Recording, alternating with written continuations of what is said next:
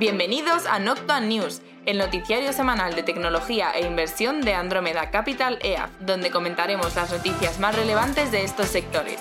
¡Comenzamos!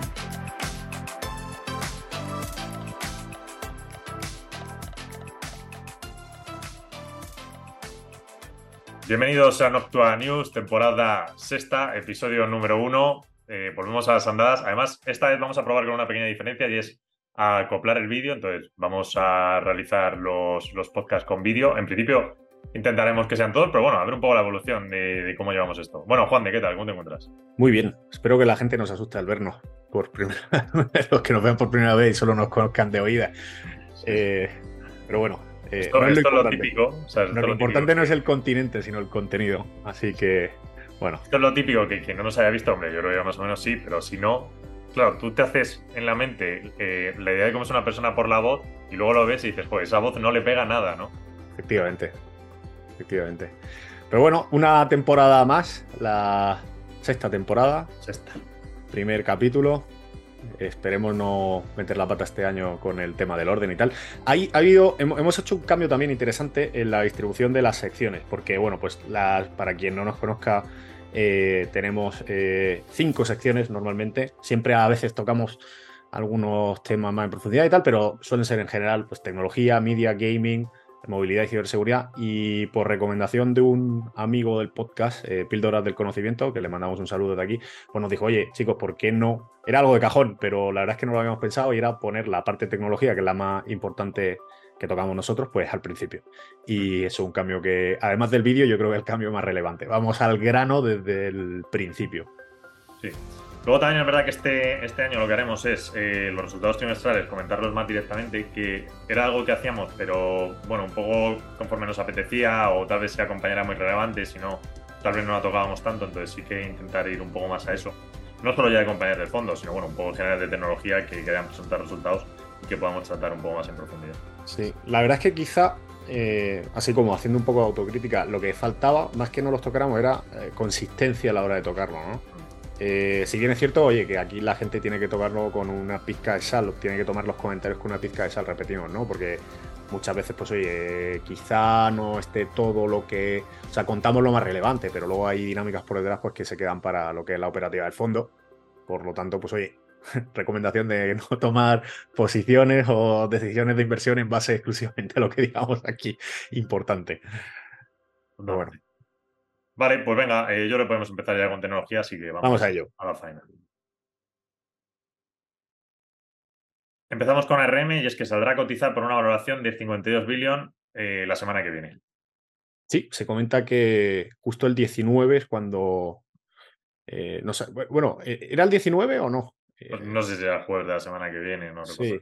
Pero bueno, tenemos unas cuantas salidas a bolsa. No solamente esta de RM, sino también la que tocamos ahora mismo, y es que Instacart también eh, comenzará a cotizar el 19 de septiembre en esta vorágine de salida eh, a bolsa. También se le va a sumar clavillo. Y tenemos una noticia de la mano de, de, Instacart, que es esta que, que comentamos que sale el 19 de septiembre, y es que han añadido una nueva A de la mano de Shopify, ¿vale? Para que las marcas de, consumo pues, puedan anunciar sus productos en Instacart. Este anuncio se enmarca pues, dentro de la salida a bolsa y yo creo que para maquillar, más que para maquillar, ¿no? Para poner un poco, eh, pues típicos noticias para calentar un poco la salida a bolsa y demás, que bueno, no deja de ser buena también. Por otro lado, Micron empezará a subir precios de su memoria NAND eh, ya eminentemente, tal y como hizo Samsung eh, hace un mes. De hecho, creo que bueno, Micron comentaba como tal vez finales de año o el que viene, eh, lo cual ya te está marcando un poco el final del ciclo de la parte de memorias, que bueno, pues parece que ya estaría llegando al final y pueden otra vez volver a subir precios los competidores. Sí. Por dar algo de contexto, nosotros en, hace, o sea, creo que en julio, junio, julio, tocamos el tema de cómo estaba el ciclo de memorias. Y sí que hablábamos ahí de cómo, o sea, es, curioso, ¿no? Bueno, curioso por dar un poco de contexto. Cuando, eh, o sea, sabemos, bueno, sabemos o comentamos aquí que a principios de año eh, las tres principales, eh, aquí estamos hablando de Micron, pero también hablamos de Samsung y demás, eh, SK Enix y, historias, todas ellas redujeron entre un 10-15% el, el supply, el suministro de, o lo que iban a sacar al mercado de memorias, junto con recortes y tal y cual.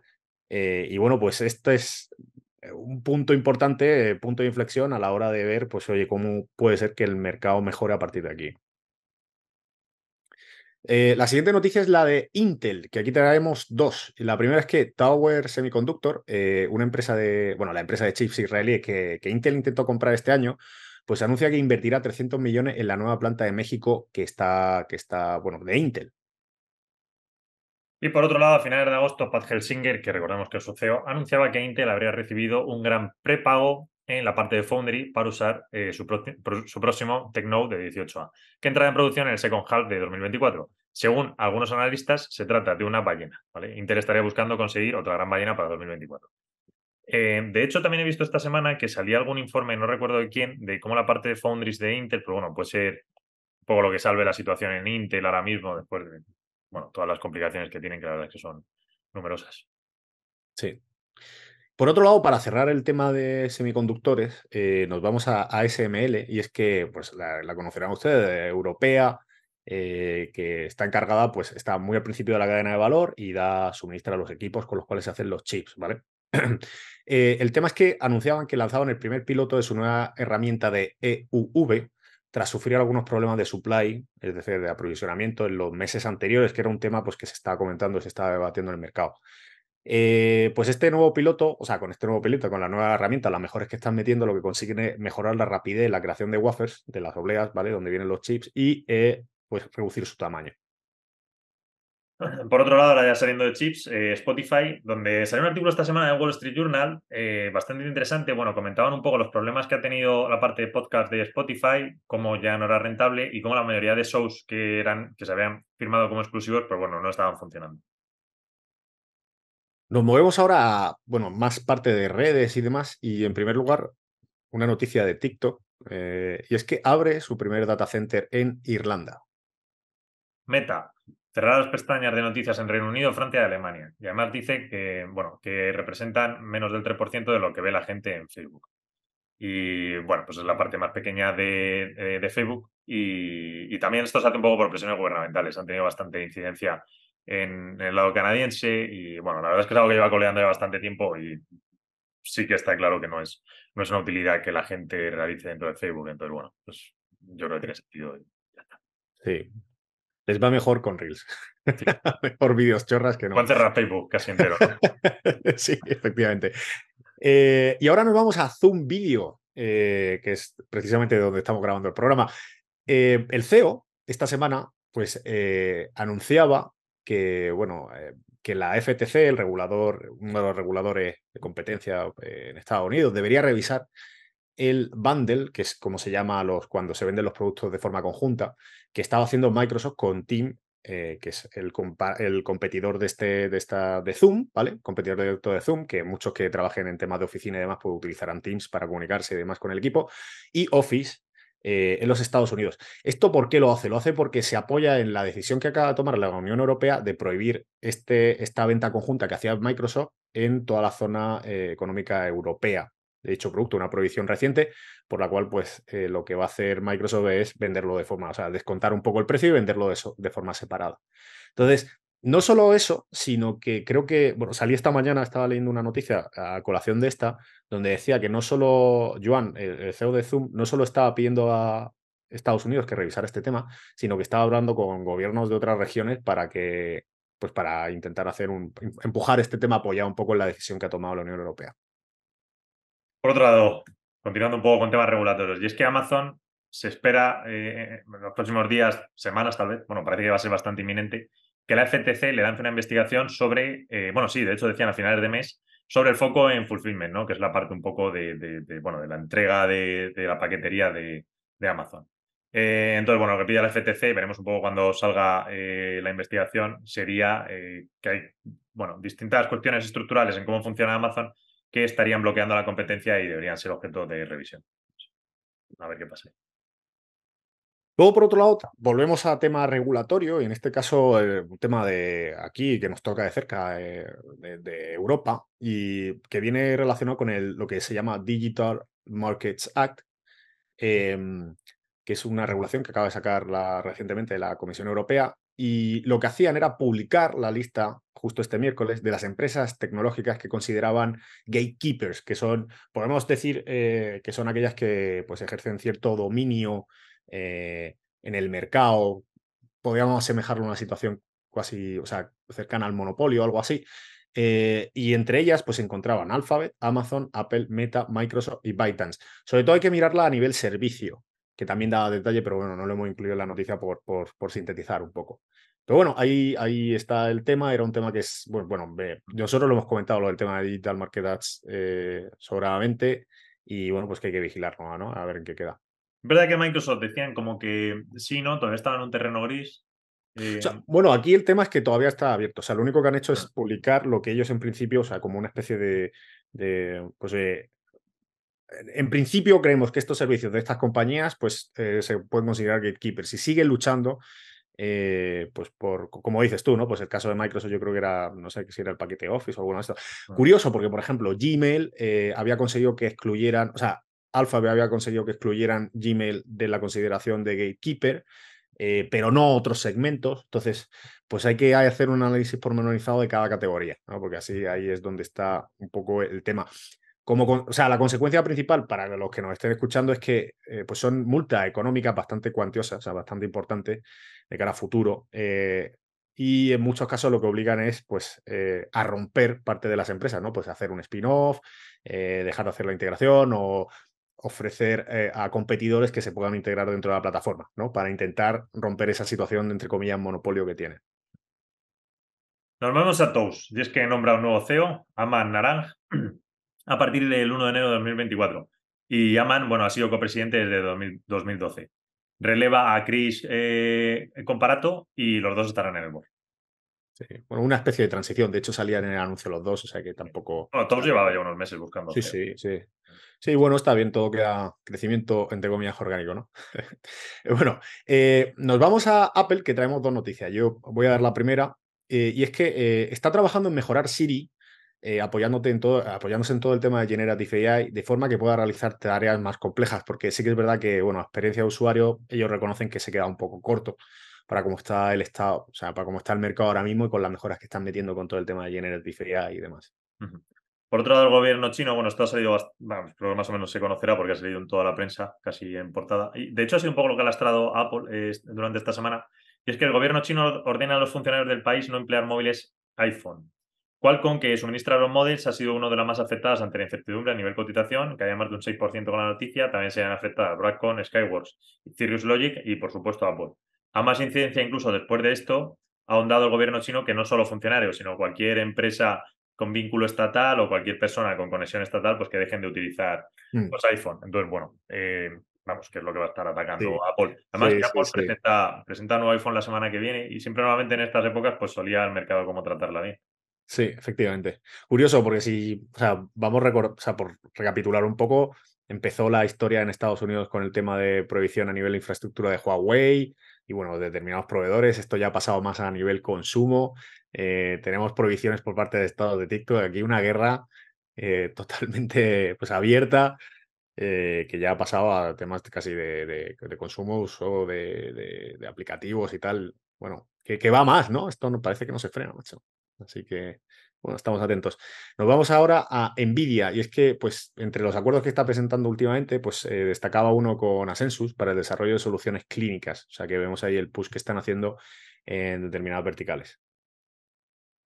Muy bien. Inteligencia artificial. El Pentágono eh, está preparando un gran plan para extender su tecnología con drones, sistemas autónomos y mejora de networks apoyados en inteligencia artificial para contrarrestar a China, según publicaba el miércoles el Wall Street Journal. Esto sería un programa de, bueno, valoran cientos de millones, no han dicho cuántos, pero sí que está claro que quieren aupar un poco eh, bueno, lo, que ellos consideran inteligencia artificial. Evidentemente, compañías eh, del sector eh, defensa pues entrarán aquí en la ecuación y algo de software también, sin lugar a dudas, vamos. Entonces veremos un poco quién, quién va cogiendo. Bueno, primero que sé, yo creo que se define un poco mejor cómo va a ser este tipo de contratos el Pentágono y luego cuando estén, pues a ver qué compañía puede optar a, la licitación y llevárselo y Sí, esperemos que no acabe como el proyecto Jedi, que aquello fue... No, pero lo que está claro, que esto beneficia a todas las empresas que nosotros tratamos, es que hay, eh, cada vez se pone más en valor todo el tema de, de, pues digámoslo así, software, ¿no? Software y aquí englobo software barra tecnología, que no es el típico, pues oye, históricamente, o sea, la parte del DOD, todo el budget, que por cierto, muy interesante, si alguien lo quiere ver, crecimiento constante que tiene a lo largo del tiempo. Eh, pues bueno, la parte del presupuesto de defensa se la han llevado pues los típicos players, ¿no? Eh, Raideon y demás, pues muy centrados en armamentístico, aviones, tal y cual. Y ya cada vez más pues se va distribuyendo una parte importante eh, a nivel hardware y software, pues la parte tecnológica, ¿no? Como has dicho tú, el proyecto Jedi, pero aquí de aquí seguramente salgan eh, pues, pues eh, players que nosotros tratamos dentro de la empresa, o sea, dentro de lo que es Andromeda y tal, que se vean beneficiados, ¿no? Por llevarse una parte importante de esto. Eh, y seguimos con C dentro de esta parte de inteligencia artificial que estamos tratando un poco, pues C3 AI, compañía pues dentro del segmento que, pues, que ofrece sus modelos y demás, dice que no llegará a ser rentable, profitable en el Q4 de Fiscal Year 24, que es lo que, pues el guidance que habían dado o las, pues un poco la orientación que habían dado los inversores hasta esta semana. Eh, al, pues, tras esta noticia, pues la cotización, por supuesto, caía casi un 6%. Además, en un año donde lleva poco para lo que lleva, porque este año lleva casi un, antes de la noticia, un 181% en lo que lleva de año. Eh, y bueno, pues lo que decía el, equipo gestor era que, pues que, era una apuesta por crecimiento, ¿no? Porque, bueno, pues estaban, querían darle un, más fuerza a la parte de marketing, eh, a generar leads, a branding, a, a pues bueno, todo el tema este para, lo cual es curioso porque digo, jue, te estás metiendo a darle caña a marketing cuando se supone que la narrativa te acompaña, ¿no? Pero bueno, ahí está el tema. También aprovechaban para presentar temas de, soluciones, lo que llaman C3 Generative AI Suite, que son pues 28 soluciones eh, ya paquetizadas, digámoslo así, con eh, pues, eh, todo el tema de inteligencia artificial generativa, ¿no? que es lo que está pues, ahora más de moda, que es similar a lo que hemos visto de, de pues, OpenAI y demás. Y la duda es quién va a comprar eso en C3 y no en OpenAI. Claro, este es el tema. A mí me extraña un poco que ese cambio de tercio también lo. O sea, no sé, creo que, creo que en esta compañía, lo hemos hablado muchas veces aquí a nivel interno, yo creo que sí que es verdad que esta es claro ejemplo de hype. De hype en el sentido de, oye, pues se ha visto muy beneficiada por, por la narrativa de Generative AI de este año y no sé si hay algún tema fundamental por detrás que respalde todo este crecimiento de la cotización. ¿eh? Bueno, yo creo que hype puro. Es verdad que el año pasado mucho. El año, o sea, el año pasado la caída tuvo, no sé cuándo fue, pero fue altísima. Y bueno, pues. Sí, eso es cierto, eso es cierto. Es un punto importante que viene de una, una base baja. Pero bueno, así. Bueno, vamos con Slack, que lanza Slack AI como un chatbot dentro de la aplicación. Luego, OpenAI eh, anunciaba su primera conferencia en San Francisco el 6 de noviembre, que bueno, pues será interesante porque pues, pues este año sido las noticias, o sea, los titulares se lo ha copado, lo ha copado OpenAI, OpenAI de la mano de Microsoft y tal, pero, pero bueno, ha sido lo más, como noticia de este año, si tuvieras que dar un hito, para mí sería todo el tema de Generative AI, de la mano de OpenAI, claro.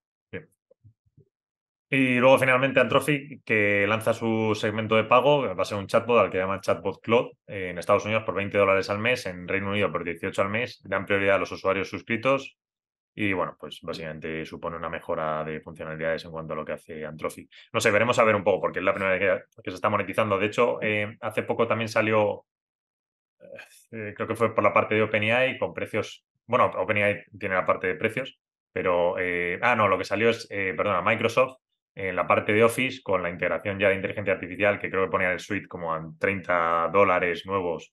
Añadía 30 dólares el hecho de meter la inteligencia artificial. O sea, bueno, ya están apareciendo monetizaciones mucho más directas. Eh, sí, sobre todo que era una de las cosas que las trae un poco. O sea, la, gente que está más negativa con el mercado de todo el tema de Generative AI, eh, que es cierto que ahora mismo pues es todo coste, no hay nada de rentabilidad, pues están muy pendientes de cómo se monetiza todo esto, ¿no? Y es yo en mi opinión, tú también creo que la compartes, es ver todas estas iniciativas de monetización, qué adopción tienes, si realmente es útil o no y qué eficiencias consigues, pues es la clave para determinar si realmente pues esto es otra burbuja o no. Que ahora mismo nosotros pues estamos en la parte más de esto no lo es, supone ciertas mejoras y tal, pero bueno, eh, siempre hay que vigilarlo. Y vamos con Media. Empezamos con Antena, que es eh, esta compañía, bueno, un poco de rastreo de datos a nivel del sector mediático. Recogía los buenos datos de Apple TV gracias a, la MLS, que es la liga de, soccer allí en Estados Unidos. Eh, bueno, debido al acuerdo con Messi, eh, totalmente conocido, imagino, por todo el público, registrando más de 110.000 usuarios o suscriptores frente a los 6.000 del año anterior, justo el día en que comenzaba la liga. Sí, además, o sea, a mí me han llegado fotos de todos los famosos que han querido pasar por ahí para ver a Messi. O sea que eh, no hace falta casi ni los datos de antena para, para verlo. Eh, y luego seguimos con Roku, y es que, eh, bueno, pues despide al 10% de la plantilla y subía tras, tras dar esta noticia. También comunicaban que, que, bueno, pues iban a tener buenos ingresos en este tercer cuarter. De hecho, mayores de lo que planeaban en un principio, de lo esperado, ¿no? Del guidance que habían dado. Por otro lado, Comcast, donde el CEO dice que empezará el proceso de venta de Hulu a finales de septiembre. Disney tiene un 67% del stake en Hulu. Eh, recordémoslo, porque Disney compró Fox y Time Warner, entonces le viene por ahí. Comcast tiene la otra parte, el otro tercio, y Bob Iger confirmó en julio que la intención de Disney era la compra de la parte de Comcast y que su objetivo era el de combinar a Hulu y Disney Plus. En diciembre, además, el CEO de, la NBC, de la parte de Universal, vamos, dijo que, bueno, esto sí, o sea, que sí que veía indicios de que podía pasar en 2024 algún tipo de operación y demás. sí, pues sobre, todo lo que decía que a mí me hizo gracia es, dice, I see no indications that anything else is going to happen other than Disney writing us a big check for Hulu en 2024. O sea, como diciendo, mira, es que nos lo van a comprar, pero además lo van a pagar caro. Y bueno, pues, pues ahí están las negociaciones. Luego, por otro lado, eh, relacionado también con Disney, traemos otra noticia que, bueno, saltó la, la, semana pasada, si mal no recuerdo, jueves pasado, pero bueno, lo hemos metido porque sigue dando, pues sigue, se sigue debatiendo en el mercado, ¿no? Y es que, pues eso, el jueves pasado Disney quitó eh, de, lo que de charter eh, pues sus canales ABC, ESPN, e pues de Disney Channel y FX eh, por un desacuerdo en el tema de fees, de las tasas que se lleva cada uno, por, el tema de contenido. De hecho, esto es de, es de, relevancia para las dos compañías, porque se estimaba un impacto de cerca de 2 billones para cada parte, 2 billones de dólares. Por lo visto, eh, pues eh, Disney, recibe como 2,2 billones en, fees por, por, Charter y Charter a su vez eh, se arriesga a perder un 25% de, de, los revenues de Pay TV. ¿Vale? Entonces, bueno, pues es, es, un tema importante para las dos compañías. Además, es un momento duro, duro por Disney, porque está, pues recordemos todos los problemas que ha tenido en su transición de Bob Iger a Bob Chapek y luego salida Chapek que viene otra vez Iger y reestructuración de la compañía y tal. Y luego, por otro lado, por Charter, porque toda la parte de, del mercado de linear TV y toda la, monetización que hacen por anuncios y demás, pues está sufriendo, está sufriendo. Y, de hecho, pues, oye, se comentaba que podría ser bueno para, para otras compañías eh, que nosotros tratamos y tal, porque apoya, sigue apoyando la tendencia esta de, de cierto, cierta, cierto em, budget, o sea, cierto presupuesto que se invertía en la parte de lineal, pues que se lleve a, a la parte digital, ¿no? bueno, pues, pues ahí está el tema. De hecho, el jueves por la noche salía el CEO de Charter diciendo, pues si esto se queda permanente, mm, pues, pues nada, o sea, dando la opción, ¿no? En plan, habrá que plantearlo así, lo mismo hasta salimos ganando de cierta manera y tal, bueno, ahí, ahí está el asunto. Era divertido porque eh, en el partido de tenis el otro día, Medvedev, en la rueda de prensa, quería ver no sé qué, no sé quién jugaba después de, me suena que era Djokovic, pero bueno, Dijeron, ¿vas a ver el partido? Dice, pues en mi hotel, como tenemos charter, han quitado SPN, no lo puedo ver, así que tendré que ir a uno de esos sitios de internet pirata donde poder ver el partido. pues a ver si no se le mete un virus. no, no, pero sí, sí, tiene gracia. No, no había escuchado yo eso vamos, esto no tiene. Bueno, pues están ahí con el juego de a ver quién aguanta más, pero el tire afloja de las negociaciones. A ver, yo creo que esto se resolverá con un tema de ceder, pues será uno y en unas semanas tendremos acuerdo. Porque, no es la primera vez que pasa esto, ¿eh? Esto es el juego de las negociaciones. Pero sí que ha sido un, un, tirón del. del como... juego. Sí, sí. Vamos con gaming. Vamos a ello. El juego más vendido de la semana ha sido Starfield tampoco iba a haber muchas dudas. Luego, por otro lado, tenemos una noticia, bueno, en realidad son dos sobre Nintendo, y es que la Gamescom, eh, de forma interna, presentaron la Switch 2. Bueno, ya dije yo hace unos meses que había visto el SDK de la Switch 2 ya funcionando. Y luego Doug Bowser, que es el presidente de Nintendo América, comentaba esta semana el movimiento de la compañía hacia una empresa de entretenimiento mayor. Básicamente era un poco el justificar eh, por qué hicieron la película de Mario y que es solo el inicio, es decir, que quieren ir mucho más a la idea de, no clarificada, pero sin más películas, más series, es decir, que no solo dependan de videojuegos.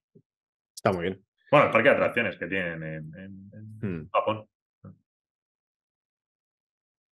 Nos vamos a movilidad y empezamos con Tesla, donde tenemos varias noticias. La primera es que anunciaron esta semana buenas cifras de venta, eh, que esto es significativo, sobre todo en un contexto de bajada significativa de los precios que estaban eh, teniendo pues, en, China y, otros países, y eh, en un contexto de noticias de descenso de producción. hablamos aquí de la fábrica Alemania y demás.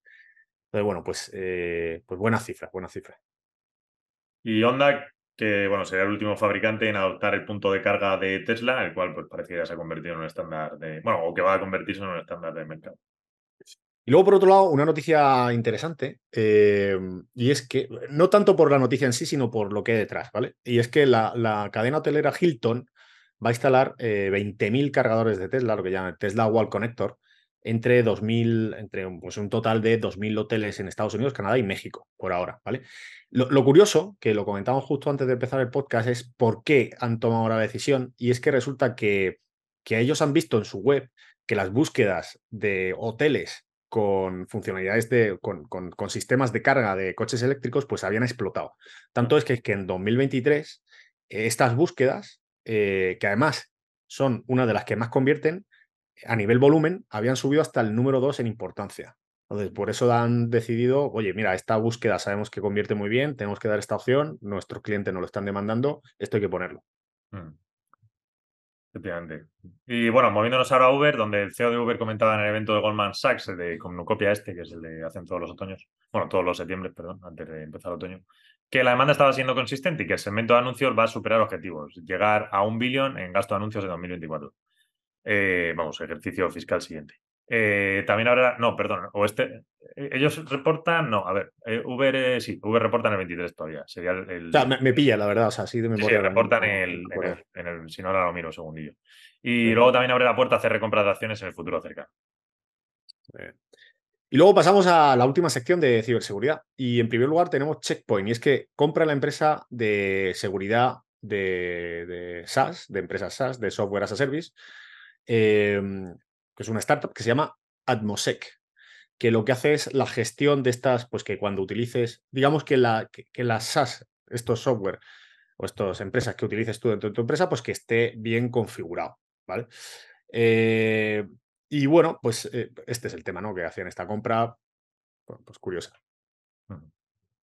Y luego, por otro lado, Apple, donde lanza la actualización de macOS, iPadOS y watchOS para eliminar vulnerabilidades que habrían sido explotadas por NSO Group, que es este grupo israelí para desplegar el spyware Pegasus.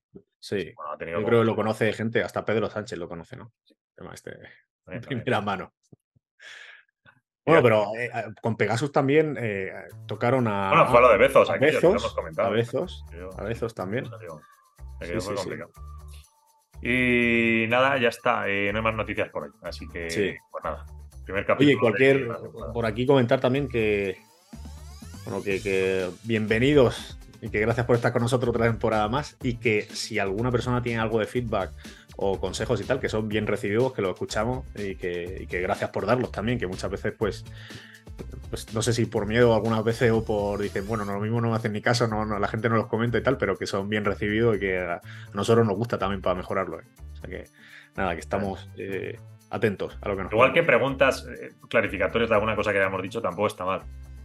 que antiguamente nos dejaban algunas, muy poquitas, pero, pero bueno, es verdad que de un tiempo a esta parte como que ya no nadie nos ha dejado nada. Entonces, que esas cosas sí, sin problema, vamos. Eh, cosas tal vez más del fondo, pues aplica al fondo y entonces eso creo que para las cartas trimestrales, los que sean partícipes, de, casa, de cara a, notas aclaratorias en el podcast, pues ahí sin problema. Lo que ponemos aquí es el podcast y no es el fondo. Eso para. Vale, y nada, ya está. Así que volveremos la semana que viene. Bueno, pues nada, un abrazo a todos. Pasad buena semana. Hasta luego. Adiós. Noctua News es una iniciativa de Andrómeda Capital EAF que tiene como objetivo mantener informado a sus oyentes a través de una selección de las noticias más relevantes del mundo de la tecnología y la inversión. El contenido de este podcast es informativo, no debe tomarse como asesoramiento en inversiones o como recomendación de compra o venta de acciones o productos financieros y no está dirigida a inversores o potenciales inversores en Andrómeda Capital EAF.